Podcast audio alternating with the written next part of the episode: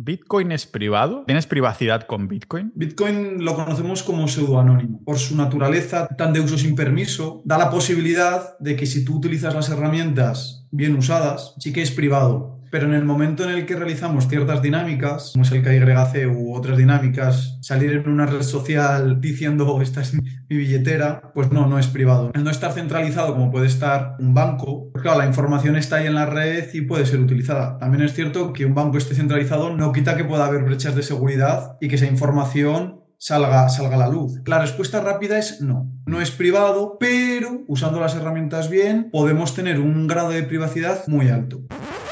Pau, ¿qué pasa? Que ya no hablas de Bitcoin. ¿Esto significa que has cambiado totalmente de estrategia o que lo odias o que yo qué sé, que te han vendido la moto de otra altcoin que dice ser mejor de Bitcoin o algo por el estilo? La verdad es que no. Mirad, una de las cosas que siempre he estado predicando este, en este podcast, ya hace como 200 episodios que hice muchos episodios sobre Bitcoin, porque estaba indagando con esto. Y hago de pájaro, como sabéis. Indago información me la trago toda y después la escupo en pedacitos de información coherentes para vosotros, para que la adoptéis o no, para que veáis mis conclusiones, mis opiniones. Pero el caso es que una vez lo has masticado y todo, mi conclusión no ha variado a pesar de la otra información que, he ido aprendiendo de otros temas y, relacionados específicamente también en la economía, las finanzas personales y estas cosas. Pero una de las cosas que me gusta de Bitcoin que, que me moló muchísimo es el hecho de no tener que estar pendiente de eso ya creo en el activo, ya creo en que si cambiamos el dinero cambiamos el mundo. Así que no tengo por qué ir como masticando lo mismo una y otra vez. A lo mejor si hay noticias de actualidad que me parece que son relevantes, pues de alguna manera ya lo compartiré y haremos un, episodio. Lo que es muy relevante es lo que está sucediendo dentro de, de Sociedad Ninja, quien patrocina este episodio y todos los demás. Es lo que hace que pueda crear contenido de forma totalmente libre, sin depender de patrocinadores. Imaginaros que me patrocinara Binance, Bit2Me, como ya lo hizo en el pasado, o FTX en su momento, ¿no? Si una de estas plataformas colapsa, me quedo yo con la responsabilidad de que han patrocinado antiguos episodios míos. En cambio, ahora me patrocino a mí mismo mi propio proyecto, ¿no? Soy yo responsable de lo que suceda. No os puedo decir, únete a este, a este change porque lo patrocina, lo recomiendo porque me pagan para, patrocinar. Así que mantengo esta independencia. Pero esta independencia es gracias no al haber creado un proyecto como Sociedad Ninja, sino a todos los miembros, todos los ninjas de la vida, integrantes de Sociedad Ninja. Es gracias a más de los mil miembros interesados en Bitcoin, pero también en finanzas, en negocios online, en actualidad, en conspiraciones, un montón de cosas más. Es el grupo para avanzarte a los cambios que vienen en la sociedad y en el mundo, en términos de salud, en términos de económicos, en términos de dinero y un montón de cosas más. Es, imagínate que tú también eres un multipotencial, un potencial Leonardo da Vinci, y te unirías a una membresía que fuera de Bitcoin, a otra de negocios, a otra de salud, pero aquí entra, claro, eso son muchas membresías, muchas mensualidades o anualidades. Aquí entra Sociedad Ninja, que es el grupo 360 grados que hace que no tengas que estar en ninguno de los otros masticando un montón de ruido, sino que ahí lo tienes con una comunidad muy proactiva, episodios exclusivos y también boletines. Una de las personas con las que estoy colaborando más, y que estoy muy contento de haberlo hecho y de seguir haciéndolo, es con el bueno de Domser, el bueno de Jorge que hoy tengo el placer de volver a traer en público, porque viene de forma muy recurrente en privado para hacer episodios exclusivos para los miembros de Sociedad Ninja. Ahí hacemos, por ejemplo, el noticiario revolucionario, con las noticias que a lo mejor son mejor no poner en público, que tocan un poco la fibra, pero que son muy necesarias para avanzarnos a estos cambios de los que siempre estamos hablando. Yo soy un flipado de la vida en el sentido de, de lo que me he encontrado en sociedad. Cuando lo abrimos no sabía que, por ejemplo, al abrir el canal de conspiraciones, muchas de las cosas que se empezaron a hablar ahí, que al principio yo pensaba que eran unas idas de olla, han resultado ser verdad. La única diferencia, como han dicho algunos miembros de ahí, entre conspiraciones y actualidad, es que las conspiraciones aún no ha sucedido o aún no se ha hecho oficial. Es por esto que el episodio de hoy es muy relevante con Jorge, en el que hablamos, abrimos ese melón de la privacidad, del anonimato en cuanto a Bitcoin. Yo sigo teniendo Bitcoin, pero si estáis dentro de sociedad, o bueno, si no lo estáis, que sepáis que mi, estrategia de la compra y venta ha cambiado un poquito por una inclusión de ciertas herramientas que hemos hecho para los miembros. No voy a indagar más en esto, se va a quedar en, en los miembros, pero sea como sea, agradecer a todos los miembros de Sociedad Ninja. Y bueno, que sepáis que a los 1500 miembros lo cerramos ya. No, no va a haber más. Nos, nadie se va a poder unir a partir de ahí. Vas a tener que ponerte en una lista de espera o si te invita alguien de dentro. Así que, sin haceros esperar más, vamos a abrir este melón de la privacidad, del el CAICE, de por qué o por qué no, y cuándo y cómo necesitas comprar Bitcoin. Porque una de las cosas, una de las preguntas que siempre sale es, si quiero comprar Bitcoin anónimo, pero después lo quiero legalizar? Esta pregunta tenía que salir sí o sí. Vamos a hablar con el bueno de Jorge aquí dentro del podcast multipotencial de Pau Ninja.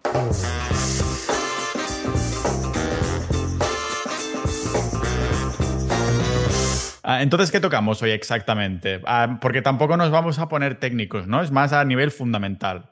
Sí, sobre todo hoy es abrir un poco un melón, que es un melón complicado, largo, extenso, profundo, que es el melón de la privacidad. Además, tú lo has dicho bien, porque has dicho anonimato. Y lo primero de lo que quería hablar era esa diferencia entre ser anónimo y preservar tu privacidad, que es algo que a menudo solemos confundir y tienen cosas que ver, pero no tienen mucho que ver. Ahora que en la comunidad estamos hablando del acuerdo de confidencialidad y estas cosas, que a lo mejor tiene pinta que no tendremos que terminar haciéndolo, ya os comentaré más adelante en las próximas semanas, antes del 17 de marzo, que es cuando termina la conjunta de prueba de, con Xavier de las señales de Bitcoin. Igualmente, ah, yo creo que he, dicho anonimato de chiripa, del rollo que podría haber dicho privacidad. ¿Cuál es la diferencia entre las dos? De hecho, fíjate que en la, en la comunidad la mayoría somos anónimos y algunos en persona se conocen. O sea, son anónimos para, los demás, pero entre ellos se conocen. Sin embargo, lo que entendemos por privacidad, pues es esa capacidad que tiene un usuario eh, a la hora de interactuar, no solo en redes sociales, pero nosotros lo vamos a llevar a redes sociales y en particular a la cadena de Bitcoin, de decidir qué información es visible. Vamos a decirlo de esa forma. Entonces, en la cadena de Bitcoin al ser algo más sin permiso, somos nosotros los que tenemos ese poder ¿no? de decidir qué información sabes. Yo sé que tú tienes Bitcoin, Pau, y tú sabes que yo lo tengo, pero yo no sé cuánto tienes, con quién has transaccionado, pero si no hicieras bien las cosas lo podríamos saber de forma rápida. Claro, claro, entiendo. Entonces, ¿por qué sería importante esta privacidad? Es decir, me importa mucho que, por ejemplo, si yo te comparto mi IBAN del banco, ya sabes ahora cuál es mi cuenta bancaria, pero no puedes hacer mucha más cosa que ingresarme dinero. pero igualmente acabo de perder cierta privacidad, ¿no? Hay como un, algo rastreable ahí. No sé si va por aquí la cosa entonces de por qué la privacidad es importante. Va por ahí y, mucho. De hecho, el ejemplo es buenísimo con el IBAN. Nuestra dirección pública de, de Bitcoin no deja de ser el IBAN de un, de un banco. ¿Cuál es la diferencia? Que el IBAN de un banco no es tan transparente como para saber qué cantidad tienes tú en el banco. Sin embargo, con Bitcoin eso sí ocurre. Y además no solo eso, es que una vez conocemos esa dirección, también podemos conocer cuáles han sido las transacciones anteriores. Entonces, en el momento en el que nosotros asociamos una billetera a una persona, sabemos todo. Y eso, pues como ya sabemos, es problemático. igualmente había estos, no sé si entraremos a lo mejor a hablar de esto más adelante o así, estos pools, ¿no? Para llamarlo así, a pools no de la crypto pools que aún siguen quedando dos meses, sino de pools de piscina, la traducción vendría a ser un poco así, una baza, ¿no? En el que pones ahí tus bitcoins, se mezclan con los de otra gente y vuelven a salir por otro sitio. No sé si esto Ah, es algo que dices, bueno, si llegas a este punto es que ya la has cagado de cierta manera o realmente es como un parche que te puede servir. Sí, estás hablando de, los mixers, que además ya, por salirnos un poquito de la red de Bitcoin, ya vimos hace dos meses aproximadamente que uno de los mixers más famosos de la cadena de Ethereum lo tiraron abajo y metieron al programador cabecilla en la cárcel. Y ese, ese chico, que era un chico de 24 o 25 años, lleva ya un par de meses en la cárcel. Entonces, ya vemos que es algo que la privacidad es un tema muy complicado y a nivel regulatorio lo es más aún porque ya sabemos cómo a lo que tienden los estados y estas organizaciones a abusar de poder. Hoy en particular queremos hablar de el asesino silencioso que le he llamado yo, que es el gran famoso KYC. El KYC o KIC o en inglés también el eh, KYC o algo así, ¿no? Eso es. Entonces, igualmente antes de entrar en el, el KIC, una pregunta un poco abierta. ¿Bitcoin es privado? O sea, ¿tienes privacidad con Bitcoin? ¿Cómo se responde esto? Bitcoin lo conocemos como pseudoanónimo, ¿vale? Por, por su naturaleza tan, tan de uso sin permiso, da la posibilidad de que si tú utilizas las herramientas bien usadas, sí que es privado. Pero en el momento en el que realizamos ciertas dinámicas, como es el KYC u otras dinámicas, yo qué sé, salir en una red social diciendo esta es mi, billetera, pues, pues no, no es privado. No, no estar centralizado como puede estar eh, un banco, pues claro, la información está ahí en la red y puede ser utilizada. También es cierto que, un banco esté centralizado no, no, no, quita que pueda haber brechas de seguridad y que esa información salga, salga a la luz, que además han sido muchos casos eh, los que pues cierta información muy sensible, como pueden ser direcciones, como pueden ser cantidades, se han vendido en la dark web. Entonces, la respuesta rápida es no. No es privado, pero usando las herramientas bien, podemos tener un grado de privacidad muy alto. Sí que es cierto que os he puesto ahí eh, la empresa on-chain más famosa, que es una empresa de análisis, que pues hemos visto en muchos casos que tienen una capacidad y unas herramientas que, jolín, si, si, te quieren encontrar, te pueden encontrar. También es cierto que para que ellos te quieran encontrar has tenido que hacer algo muy, muy chungo. Claro, podemos poner de ejemplo, por ejemplo, a Satoshi, ¿no? Satoshi Nakamoto, el creador de Bitcoin. Cuando decimos que Bitcoin es pseudoanónimo, vemos que Satoshi tiene todo este rastro en foros de Bitcoin y cosas así, después desaparece. Sin embargo, no sabes quién es. Es decir, a pesar de que existan todas estas herramientas, si lo haces bien como Satoshi, no se te puede asociar a ti como persona. Entonces, Claro, lo, que te, hace pensar es esto, ¿no? Que, asegurarte de que lo estás haciendo bien si quieres seguir con tu pseudoanonimato. Porque claro, el rastro está muy claro. Ah, de una persona pseudoanónima ya sabemos cuáles son las billeteras de Satoshi. A lo mejor podría tener más, pero al menos sabemos las principales que tienen ahí un millón de Bitcoin y tal. Y siempre estamos pendientes de si hay algún movimiento que tire Bitcoin a la mierda o algo por el estilo. Pero claro, se ve la, de lo que significa pseudónimo es esto. Imagínate a alguien en un foro comentando con un seudónimo, ¿no? un nick, y no sabes quién es esa persona. Sin embargo, si lo supieras, ya sabrías todo lo que ha dicho, todo lo que ha hecho y lo asociarías a esta persona. Iría por ahí las cosas, ¿no? Entonces, si entramos en el KYC, que dices ah, ser un asesino silencioso de qué? De la privacidad, del anonimato, de las dos cosas. Eso es, por KYC eh, conocemos esa política de conocer a tu cliente que tienen que llevar a cabo pues, todas las empresas relacionadas eh, del sector. No es algo que sea propio del sector, sino en un banco también. Cuando tú vas a abrir una cuenta bancaria, vamos, eh, yo no sé si lo has hecho hace poco, pero tienes que firmar papeles como si no hubiera un mañana. Eso es justo esas políticas que tú tienes que aceptar. Y vamos, las, el objetivo siempre es el mismo, ¿no? Pues evitar el blanqueo de dinero, que el banco o la empresa pueda conocer mejor a los clientes y cuáles son esas dinámicas financieras que ellos tienen. Pero eso es lo que dicen, eso es lo que dicen, pero, o sea, que es una realidad, que es para todo esto, pero también hay más cosas detrás y es el hecho de que pierdas tu, privacidad, tu, ¿no? Eso es, el problema del KYC, y por eso le llamo el asesino silencioso, es que como ya directamente se está vinculando a, una persona, una billetera, o incluso mejor dicho, unos, unos bitcoins, eh, o unos Ethereum o la cripto que sea, porque pocas son las que mantienen un estándar de privacidad muy, muy, muy, muy fuerte, como puede ser Monero. Pero en el momento, de hecho, Monero en muchos exchanges ya ni se, ni se ofrece. Hostia, ah, o sea, me acuerdo muy bien la primera conversación que tuvimos tú y yo en el podcast, cuando nos conocimos y tal, Ah, y ya cuando hablabas ya decías, sí, Bitcoin y Monero, Bitcoin y Monero, ¿no? Y ya, ya, vi que eres un, un, pro Monero, que Monero no deja de ser una copia de Bitcoin pero con la privacidad a tope, ¿o qué?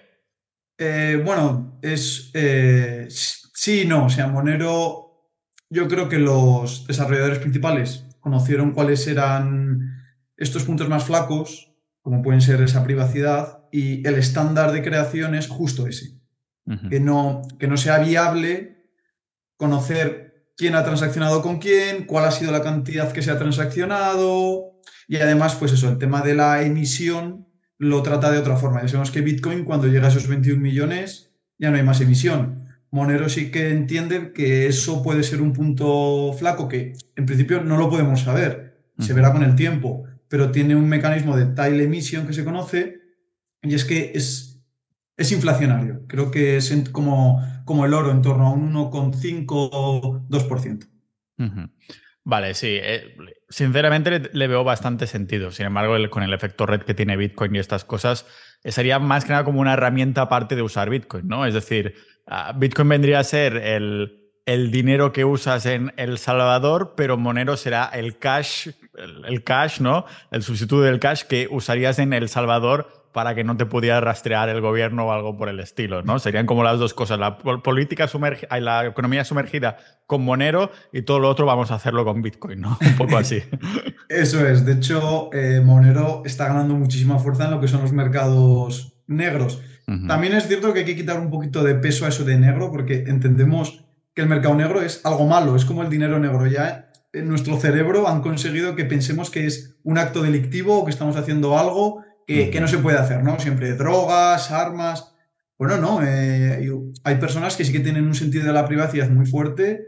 Oye, y tú no tienes por qué saber qué compro yo, cuándo lo compro, por qué lo compro y a quién se lo compro, ¿no? Igualmente con las drogas y las armas, si no fuera Monero sería otra cosa. O sea, realmente es una herramienta que se, se, usa por muchas cosas y es muy fácil decir, ah, solo se usa para esto, ¿no? Pero realmente echa la ley, echa la trampa, alguna manera habrá segurísimo. sí. Hay un vídeo de Andrea Antonopoulos, uno de los máximos exponentes de Bitcoin desde los años 2013, 2014, donde hay una charla que hay directamente creo que 7 8 personas escuchándole. Que me imagino que esas 7 8 personas, si le hicieron caso, estarán muy agradecidos. Y él comenta en el, en el inicio de la charla que la única forma de conseguir lavar dinero de forma legal es tener una licencia bancaria. O sea que realmente eso de lavado de dinero y demás, pues bueno, es conocido que el banco HSBC ponía cajas que tienen el, el tamaño de las maletas que utilizaban los narcos mexicanos para lavar el dinero. Entonces, igual estamos desviando la atención demasiado a cosas como Bitcoin o Monero cuando igual si nos vamos al sector tradicional nos llevamos a alguna sorpresa. Supongo que hay este interés detrás para que nuestra atención esté algo así, que los medios sean esto, porque entonces ya ni te pasa por la cabeza que, ah, sí, los bancos blanqueando dinero, ¿cómo? Si son ellos los que tienen el KIC y quieren que no blanquees tu dinero. Entonces, claro, si hablas mucho que si Bitcoin Monero, las criptomonedas están ahí para estafar y no sé qué, eso lo, lo decía el, el Joseph Agram ese, decía Bitcoin, el dinero de las prostitutas y del no sé qué. Dices, madre de Dios, si ya te lo está diciendo este señor así, Ah, ya sabes que es algo en lo que te tienes que meter, ¿no? Totalmente. Y ya no solo con Bitcoin. Ahora mismo, eh, el hecho de pagar en efectivo ciertas cantidades, ciertas cantidades que fíjate que hemos minimizado a que sean cantidades de 100, 150 euros, ya interpretamos que es algo a saber de dónde viene ese dinero, a saber cómo lo ha conseguido. Y claro, eso sumado a lo que siempre comentamos, ¿no? De CBDCs, el ID Wallet europeo, pues claro, es un compendio de muchas cosas que son problemáticas. De hecho, el problema del KYC ya no es tanto que, que la empresa tenga esa información, que sí, es que ya hemos visto como cuando muchas empresas eh, del sector han quebrado, misteriosamente un hacker ha sacado toda esa información eh, a la luz y claro, información de personas que tenían medio Bitcoin, un Bitcoin, 10 Bitcoins, con direcciones, nombres. Es que es como si tú fueras por la calle con un letrerito aquí de tu banco, tengo 100.000 euros. Eh, debajo del colchón de mi casa tengo tres lingotes de oro. Pues al, igual que nosotros no hacemos eso en la parte tradicional tampoco lo queremos para el sector cripto. También es cierto que hay muchos defensores del KYC y a mí en particular me cuesta muchas veces entender algunos argumentos. ¿Algún argumento en particular que tengas en mente? Pues primero el del lavado de dinero y segundo que es una forma que tienen las empresas para conocer a los clientes y de esa forma dar un mejor servicio al cliente. Claro, me tienes que tener que conocer mis datos personales para ofrecerme mejor, mejor servicio, que no? claro, ese, es el problema que yo veo. Sí que es cierto que entendemos que cuando tú recolectas mucha información centralizada, desde el punto de vista del regulador, claro, es mucho más sencillo llevar las operativas adelante. Pero es que eso tiene un lado oscuro que es el que nosotros venimos a defender. Y es que las personas de hecho, el podcast lo he enfocado más ya no tanto en Bitcoin, sino en muchos aspectos en este mundo tecnológico que al no conocer cómo funciona eh, la tecnología detrás, pues puede ser peligroso y que incitamos a que las personas empiecen a entender un poquito que este aspecto de la privacidad es importante, pero ya no solo es importante por, por esconder tu nombre o por esconder tu dirección, sino porque hay cierta información que es muy sensible. Sí. Sí, lo entiendo. yo una de las cosas que, ah, que sí voy compartiendo, bueno, es en el hecho de, lógicamente, que tengo Bitcoin, pero siempre hago hincapié que este Bitcoin es Bitcoin de empresa. Nunca hablo de, o, al menos cuando estoy transmitiendo esta información, de mi Bitcoin personal, ¿no? Que podré o no haber comprado con o sin KIC. O que a lo mejor no tengo Bitcoin y estoy aquí timando a todos haciéndome pasar de Bitcoin maximalista, quién sabe. Pero claro. Sí, dime, dime. Eso te iba a decir que como FTX, que luego no tenía ningún Bitcoin. Claro, claro. A lo mejor estoy creando mi propio exchange para después timar a todo el mundo o algo así. El caso es que, claro, como ah, si vas a usar ya una empresa, tienes que pasar un KIC sí o sí. O sea, si tú tienes una empresa, lógicamente significa que hay un estado ahí detrás y esto significa que cuando ven una salida de dinero, esta salida de dinero tiene que estar justificada de alguna manera. En el caso de Estonia o la LLC, te puedes abrir una cuenta con Kraken perfectamente, lo hacen muy rápido y muy bien. Además, no tengo ningún, ninguna queja, al menos de momento. Como siempre, precaución, no dejar ahí Bitcoin dentro y todo el rollo. Pero ah, es esto. Entonces, claro, eh, cada compra, cada venta Mm, tiene que estar justificada de dónde ha venido este dinero cuando va al banco. entonces, que por cierto, con una empresa estonia no puedes utilizar Wise, no puedes utilizar Revolut, porque para mandar y recibir dinero con Kraken necesitas un banco de verdad, entre comillas, como puede ser LHV aquí en Estonia, que te lo hacen rapidísimo también lo de abrirte la cuenta y todas estas cosas. Lo hacen rápido porque no tienes que rellenar todos estos papeles porque esta información ya la tienen por haber sido tú un residente de estos virtuales, que ya diste la información en su momento. Lo que quiero decir es que si tienes una empresa y vas a invertir en Bitcoin a modo de activo, no tanto a revolucionarte con Bitcoin, sino a modo de activo en el que crees, en el que crees en los fundamentales o para ahorrar en Bitcoin y los excedentes de empresa, entonces no te vas a poder escapar porque tienes que justificar cada maldita transacción y tiene todo el sentido del mundo, ¿no? Porque si no, pues sería directamente como dar rienda suelta a, que para ellos, para el Estado, es como que aceptaran que no les interesa a dónde va tu dinero. Quieren saber al dedillo. Cuando la sacas fuera de la empresa ya es otra historia. Entonces yo creo que ya lo puedes mover de, de forma más... Bueno, que para esto van a incorporar las CBDCs y todo este rollo, ¿no? Sí, así que nos, nos quieren bien, bien, bien atados, no sé. Sí, ah, sí perdón. De, hecho, el KYC del que, del que estamos hablando, generalmente en muchos exchanges cripto, cada vez es verdad que se está reduciendo el número. Suele ser para las transacciones bancarias y no para transacciones con cripto. Porque Kraken, que yo recuerde, o si ya no, pues lo habrá cambiado, tú podías tener tu Metamask y tú hacer transacciones con Kraken, yo qué sé, de BNB, de lo que fuera, pero no te hacían pasar un KYC. Sin embargo, si tú querías hacer una transferencia bancaria desde tu banco pues, lituano o español o lo que fuera al exchange, ahí es cuando te pedían el KYC. Vale. Vale. O sea que si es solo en el ámbito cripto, no te piden KYC.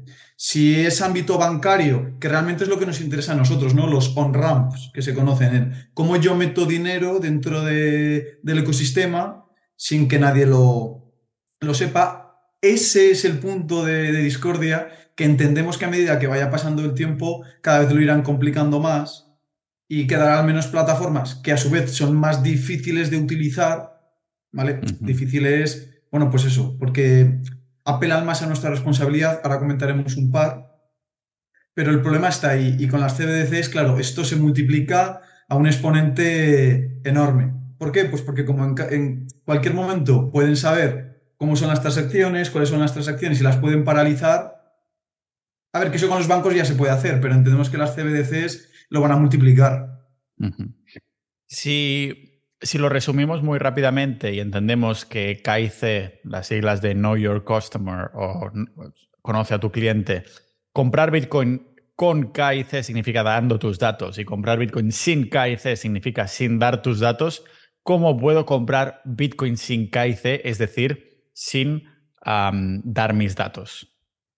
Sí, existen muchas plataformas. Sí que es cierto que en los últimos meses han cerrado dos importantes creo que no sé si hace uno o dos días que uno de los, de los miembros de Sociedad Ninja lo comentó que Local Bitcoin creo que era que cerraba ya. Y no me leí todo el mensaje, si nos puedes explicar un poco las circunstancias. Sí, eh, han sido dos. Una ya cerró hace tiempo, creo que era Local Bitcoin la que cerró hace tiempo y ahora ha cerrado Local Crypto.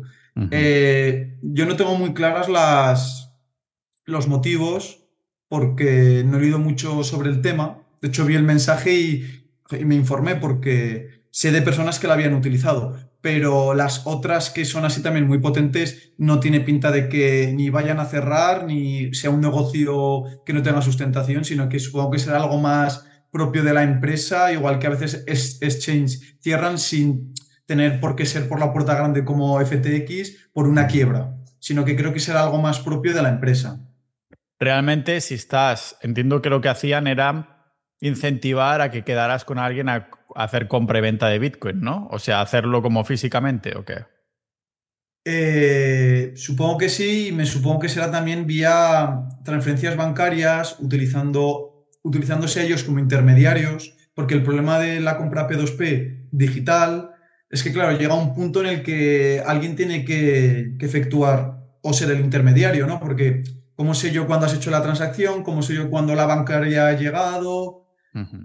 Entonces, claro, las plataformas que nosotros vamos a poner tienen un cierto grado de centralización, pero sí que es cierto que a medida que van saliendo nuevas plataformas, este modelo va mejorando y entendemos que el desarrollo está ahí y que lo importante es que esas plataformas sigan buscando pues ese punto en el que dos personas pueden efectuar la compra y venta sin, sin necesidad de que los fondos se paralicen en una billetera de terceros y pues todas todos estos puntos que sí quedan un poco más de miedo a nivel seguridad, no a nivel privacidad.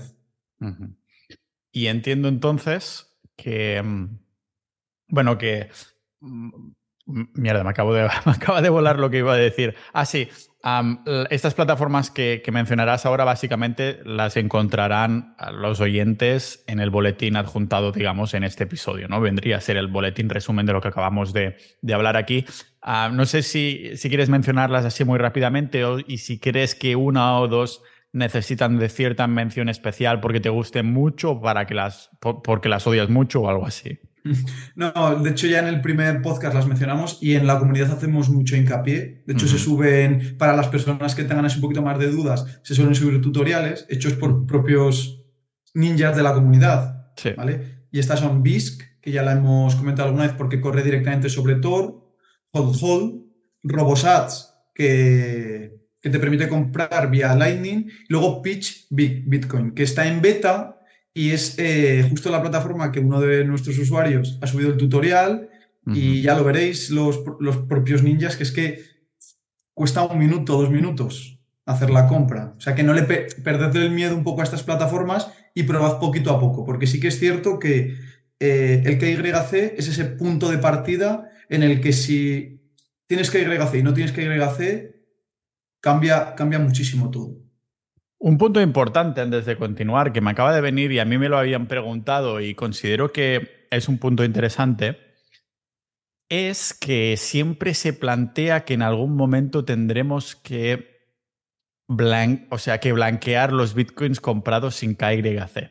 Es decir, si ahora soy capaz de comprar 100.000 euros de bitcoin sin dar mis datos y estos y pasan 10 años y los tengo ahí, pero digo, coño, ahora que vale 5 millones, quiero comprarme una casa esto lo tendré mm, que, blanquear, literalmente, ¿no? Porque si quiero que vuelvan al sistema, ah, entiendo que algunas personas lo compran ah, únicamente para estar fuera del sistema, para utilizar Bitcoin para ah, pagar sus cosas del día a día. A medida que vaya más adopción, pues utilizarlo para esto, pero habrá algunas personas que a lo mejor tienen esta intención inicial o no, pero de pronto, 10 años más tarde, se encuentran que se pueden comprar una buena mansión o, lo que sea, en la Sierra de Madrid, yo qué sé, y, dicen, coño, ahora tengo que volver a, ponerlos en el sistema. ¿Esto es algo que te hayas mirado? De hecho, uno de los argumentos eh, de los pro KYC es justo ese, porque además suelen teñirse de personas que ven Bitcoin como un activo. Claro, para ellos el KYC sí que tiene sentido justo por esto, ¿no?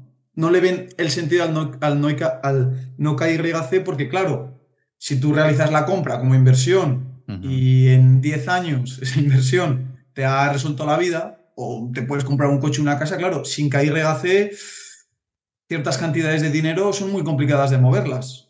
Sí. Entonces, claro, yo creo que ahí también hay que distinguir la visión que tiene cada persona. La persona que lo ve como un activo financiero sí que, sí que generalmente quiere KYC siempre que se preserve su seguridad. Entiendo que una persona que quiere que hay regace con una empresa, quiere que la empresa no filtre esa información, porque si no sería ser un poco macabro. Pero la persona que sí que ve Bitcoin, como puede ver el oro, ¿no? Como se puede ver la plata, a mí tampoco me interesa que una persona sepa que yo tengo oro en mi casa, porque eso es un problema.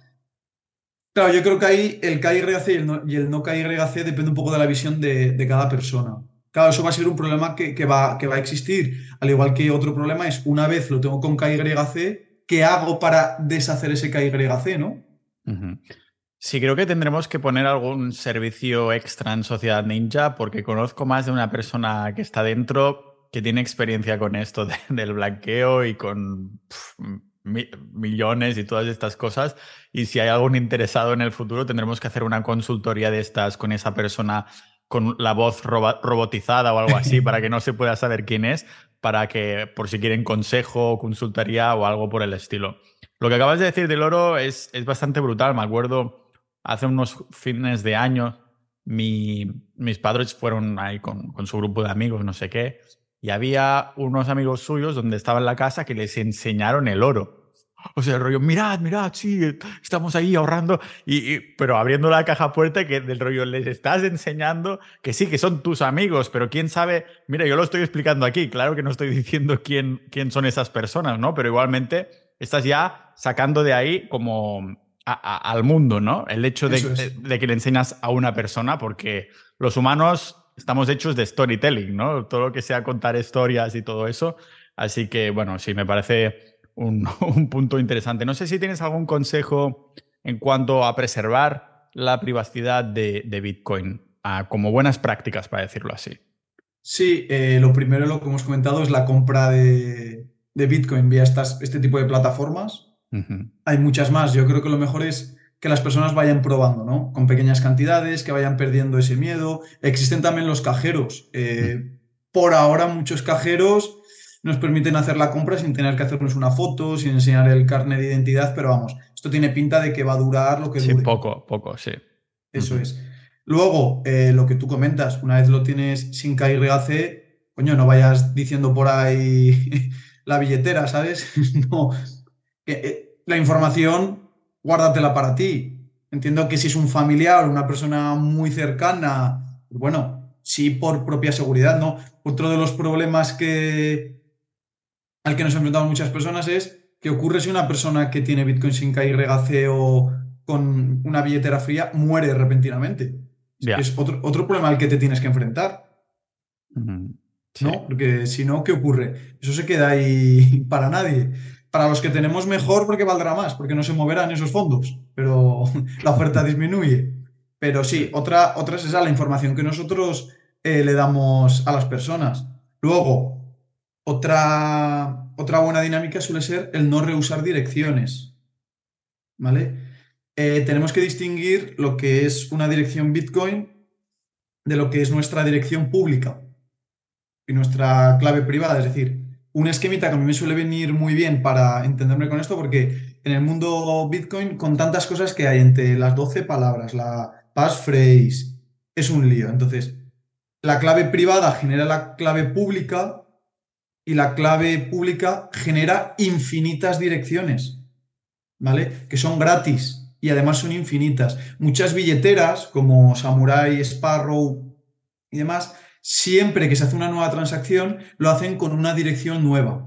Entonces, eso suele ser muy bueno, porque en el momento en el que yo hago una dirección contigo, claro, tú ya sabes quién soy yo. Si tú vía esa dirección puedes echar hacia atrás, claro, igual persona a persona no, pero si la transacción ha sido con una empresa, es una empresa de reparto, imagínate que compras con Bitcoin. Se puede tirar hacia atrás del hilo. Entonces, eh, en el, en la escaleta he puesto estas billeteras links y para que puedan informarse un poquito sobre esto y que eso, que se empiecen a acostumbrar a utilizar billeteras que tengan como estándar la privacidad. ¿Vale? Claro, sí, sí, sí. claro, es, tenerlo, tenerlo en cuenta, porque algunas de estas billeteras comentabas también, o, o vamos a comentar ahora más bien, que también es que toda la tendencia que estamos mencionando ahora por ejemplo, lo que has dicho de los cajeros, que cada vez habrá menos, hay menos, o cada vez las cantidades son menores de lo que puedes hacer sin dar tu información. Lo mismo de las plataformas sin KIC que se van cerrando, por lo que sea. La tendencia es que haya este estado que empuje a que cada vez sea más estricto dar la información a medida que Bitcoin va siendo más serio y va siendo adoptado para más personas.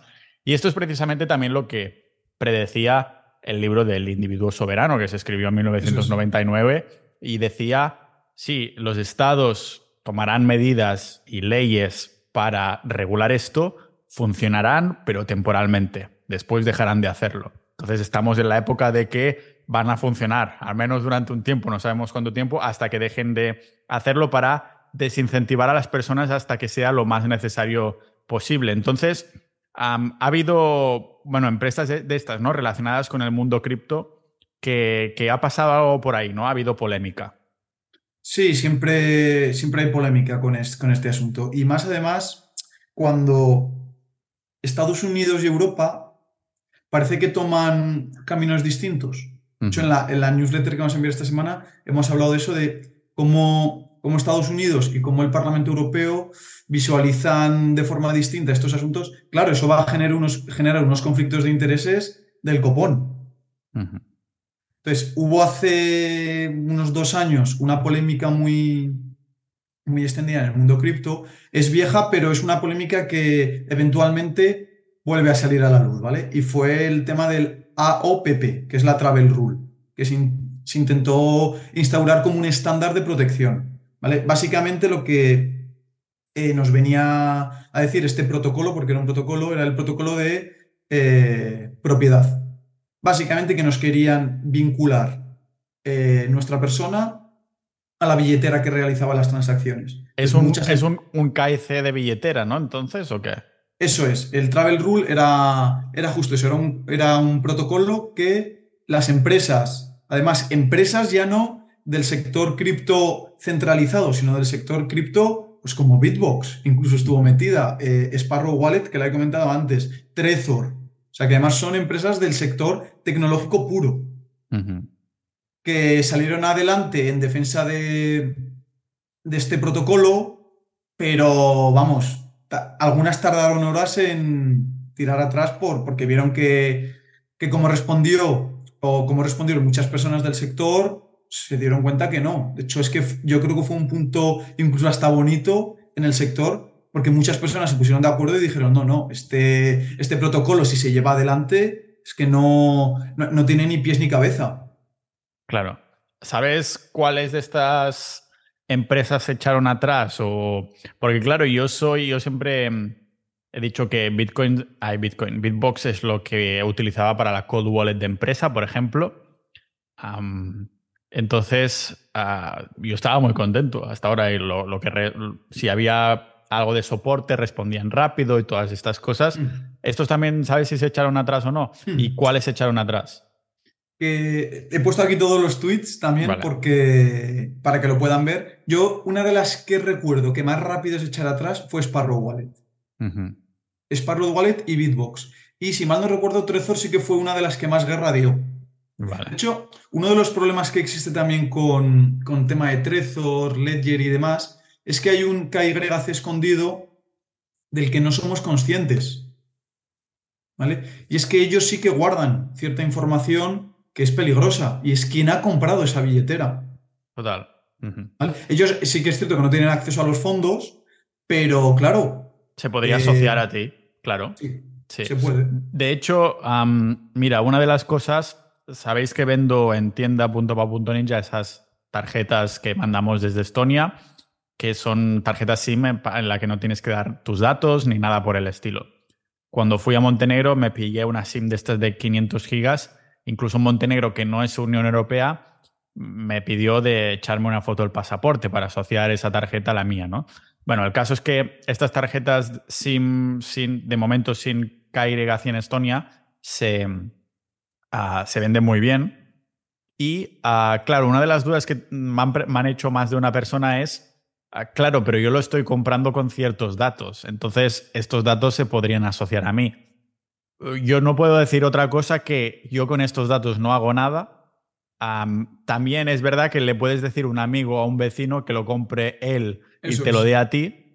De esta manera no está asociado, pero sí que hay una parte de confianza de lo que va a hacer la tienda, en este caso yo, con estos datos, ¿no? Nosotros esto lo borramos así que, que, que todo está solventado, ¿no? Cuando ya han pasado, hacemos como Ah, hace también Bitbox que ellos dicen que en 30 días borran tu información de compra, que supongo que es cuando ya no puedes hacer. Bueno, las devoluciones no creo que las hagan con algo así, porque si, las, si, has, si has abierto una billetera, la podrías trampear y lo que sea y tal, ¿no? El caso es que es mirar sobre todo las políticas de las billeteras o las cosas que se venden como privadas, de qué hacen con tus datos y en el caso de que no te convenza del todo, siempre puedes pedirle a alguien que lo compre por ti. Ah, entonces, claro, dices, hostia, ¿está asociado a esta persona? No, esta persona es quien lo compró, ¿no? Entonces hay como una zona gris ahí que se puede a lo mejor trampear. Sí, de hecho, vamos, no sé si lo sabías, pero hay un negocio bastante gordo en torno a las SIMs de personas que hacen que jubilados se den de alta en un número de teléfono SIM y ellos se lo compran. Y es, y es justo para esto. Sí, claro, porque si los, jubilados mueren, ¿no? Y la SIM seguirá activa igualmente. Eso es. O ya me dirás tú, yo qué sé, vas a la base de datos de una empresa de estas y te sale que ha comprado un Trezor eh, una persona de 80 años y luego ves que te va a comprar una persona de 25, pues hombre, entiendo que para ti es más creíble la de 25. De hecho, Trezor, yo recuerdo hace también en torno a un año, un año y medio, tuvo una filtración de datos me acuerdo. No, pero fue filtración de emails, además. Es que el, propio email ya es peligroso también. Por eso, otra cosa que nosotros recomendamos respecto a la privacidad es que la privacidad no es solo en la compra. La privacidad es un esquema que tú te generas detrás de email, del navegador que utilizas, de la información que tú das, de las contraseñas que también utilizas. Es que privacidad, seguridad, y todos estos temas tan complicados van todos de la mano y claro, no es importante solo que un pilar sea muy fuerte, sino que tú te generes una estructura, pues que eso, seas un objetivo no tan apetecible como otra persona. Claro. ¿Vale? Entonces, el podcast de hoy no iba tanto en dirección de privacidad en Bitcoin, qué hacer para ser privado, sino es una forma de abrir apetito a las personas para que se, animen y estudien un poco sobre esto. Porque es que hay muchos puntos que son problemáticos y que somos nosotros los que tenemos que tomar soberanía sobre ellos, porque es que nadie las va a tomar sobre nosotros. Pero es que al igual que hay filtraciones aquí, Hay filtraciones en banca tradicional o en empresas tecnológicas como Google o las famosas super cookies que se están poniendo ahora tan de moda. ¿Vale? Entonces, cuidado y que las personas se animen. Es un camino tortuoso y complicado. Pero es que hay que ir poquito a poco, porque es que si no, como ya perdamos aquí eh, la potestad que nosotros tenemos de decidir qué información se da y qué información no se da, es que ya no hay vuelta atrás. Pasará lo mismo con lo de la salud. El día que intenten implementar lo del ID Wallet, que tiene los datos eh, sanitarios, los datos bancarios, que si el carnet de coche, que si direcciones, es que eso es un poco de problemas porque esa información es lo más sensible que hay. Un llamamiento al usuario Bebop, que también es pro privacidad, que lo estuve hablando con él en el tren para mirar ya una finca con derecho a estado para, para poder comprar nosotros un terreno enorme y hacernos vecinos y crear... Él tenía ya muchas herramientas en mente y eso que se lo acababa de mencionar, ¿sabes? Ya, ah, podemos usar esto y esto y esto. Así que un llamamiento para apretar el acelerador con esto porque lo vamos a necesitar en, en algún momento. Igual que estos episodios contigo, Jorge, no sé si hay alguna cosita más que, que se nos haya quedado en el tintero. No, básicamente así como corolario final, que respecto a la privacidad, tampoco hay que ser un, una persona que esté hiperobsesionada. Creemos que en la comunidad la virtud se encuentra en el punto medio, es decir, ser una persona que conoce estos temas toma conciencia sobre ellos y actúa siguiendo unos parámetros de seguridad, pero también comodidad, pues oye, cada persona entenderá dónde se encuentra ese equilibrio, ¿no? Y que esto es algo que nosotros en la comunidad comentamos prácticamente a diario. De hecho, tenemos un canal que es Plataformas y Privacidad, en el que comentamos esto y que las personas que puedan tener dudas o quieran saber sobre ello, usuarios como Vivo, yo mismo estaremos encantados de ayudar a todos los ninjas privados. Perfecto, pues muchísimas gracias por sacar el jugo en el tema de la privacidad y anonimato, así como dices tú, un sistema en el que tener detrás de la cabeza para empezar a pensar distinto. Y nada, que un agradecimiento enorme, nos vemos próximamente. Muy bien, Pau, un saludo.